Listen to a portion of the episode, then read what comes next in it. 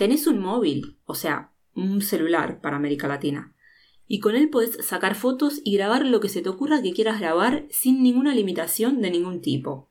Estoy hablando de algo de lo más normal y natural para cualquiera de los que me están escuchando. Sin embargo, hay zonas del mundo en donde grabar está prohibido. Podés ir preso o hasta peligrar tu vida si lo intentas hacer. Mi nombre es Ana Laura Mateo, y desde la ciudad de Pontevedra, hoy miércoles 10 de agosto, avanzamos con el episodio 13 de Microhistorias Reales, al que llamamos Al filo de la muerte.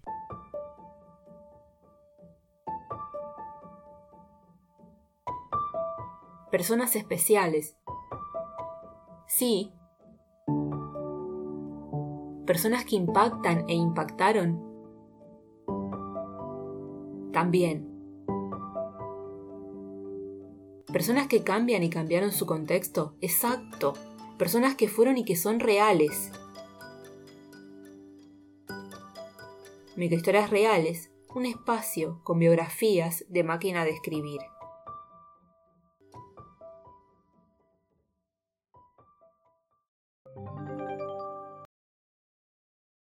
Hoy en día existe un país africano en el que trabajar de periodista, documentar o simplemente grabar en la calle te puede llevar a la muerte.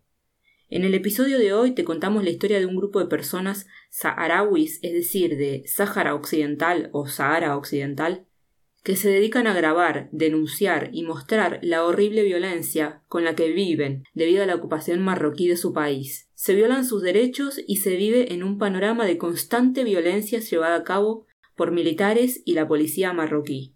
Me refiero a las personas del país vecino. ¿Escuchaste el tecleo de la máquina? Sí, te habla vos que estás del otro lado, escuchando ahora mismo. El sonido que viene de ahí significa que estamos estudiando biografías para acercártelas.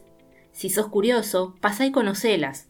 Búscanos en www.maquinadescribir.es y en las redes sociales como Máquina de Escribir o si lo preferís, escribirnos a máquinadescribir1.gmail.com.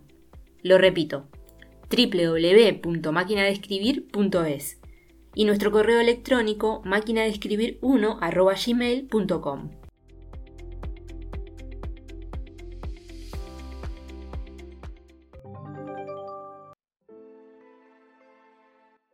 El continente africano tiene una historia de violación de sus derechos incluso más larga que la del continente americano. Con esto me refiero a que cuando en el continente americano comenzaron las revoluciones que desencadenaron la independencia, en fecha del 1800, hace dos siglos, en el continente africano sucedía lo contrario. Algunas décadas después de las independencias latinoamericanas, Europa se peleaba por la repartición de África. Desde 1900 hasta el presente, el gran continente fue pasando por los procesos de independencia y revolución, en algunos países de forma más violenta que en otros. En muchos todavía se sigue viviendo en estado de guerra y lucha. Sin embargo, el Sáhara Occidental fue colonia española hasta 1976, época de dictaduras en América Latina. Con la retirada de España, los vecinos del Sáhara, o sea, Mauritania y Marruecos, quisieron hacerse con el poder de ese territorio. Finalmente Mauritania abandonó la idea después de una larga lucha, pero Marruecos continúa hasta el día de hoy ocupando el Sáhara Occidental. Desde el 2009 se formó un grupo de personas con la idea de grabar las violaciones que sufren los saharauis por los militares marroquíes. Hablo de niveles de violencia enormes. Este grupo se llama Equip Media, es decir, grupo mediático. Quienes lo conforman, aun con el riesgo de perder la vida y sin ganancias monetarias que lo valgan, son 25 personas, de las cuales algunas fueron torturadas por ser encontradas grabando y otras están cumpliendo cadena perpetua y habiendo pasado por juicios totalmente arbitrarios en donde se los culpa, entre otros motivos, de trabajar como periodistas sin tener la licencia o la titulación para hacerlo. Causas completamente sin sentido. Equip Media es reconocido a nivel internacional como una agencia de prensa del Sáhara, y eso es porque los periodistas extranjeros tienen vetada la entrada al país, por lo que solo estando desde adentro se pueden mostrar los hechos.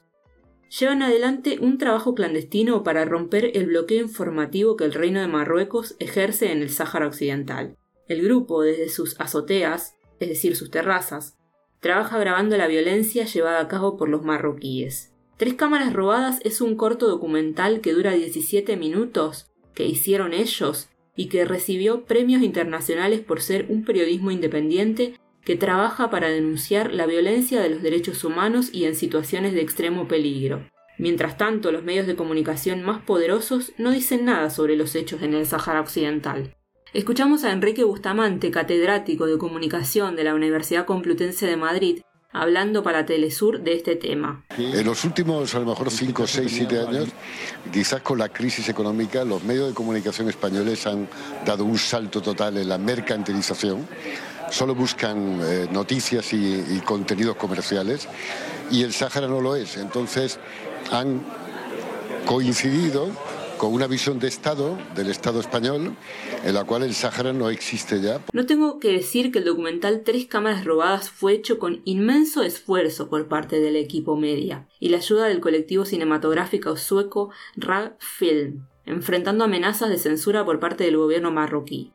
El protagonista de Tres cámaras robadas, Ahmed Etanji, era más pequeño cuando lo grabaron y fue capturado, golpeado, escupido, quemado y encerrado por un año por seguir adelante con el audiovisual. Los premios reconocidos al equipo de periodistas que siguen adelante con este trabajo tienen un valor humanitario inmenso. Ha recibido el premio a Mejor Documental en el Festival Doc Leipzig en 2017, el Premio Internacional Julio Anguita Parrado en 2019 y el Premio de Libertad de Expresión por la Unión Periodística de Valencia. Equip Media se apoya en sus canales de Twitter y Facebook para seguir difundiendo lo que hacen y pese a que la calidad de Internet que tienen es muy baja. Te invitamos a que veas el documental considerando y no olvidando que las imágenes que vas a ver son imágenes reales. Y en nuestra cuenta de TikTok, por si querés ver visualmente este análisis, le dedicamos también un pequeño apartado. Nos vemos en el siguiente episodio.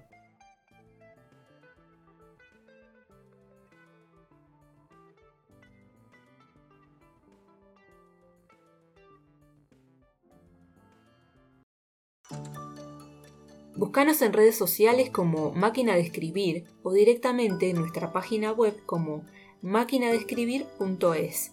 Y si querés contactarnos para comentar, proponer o preguntarnos algo, hacelo a máquinadescribir1.gmail.com.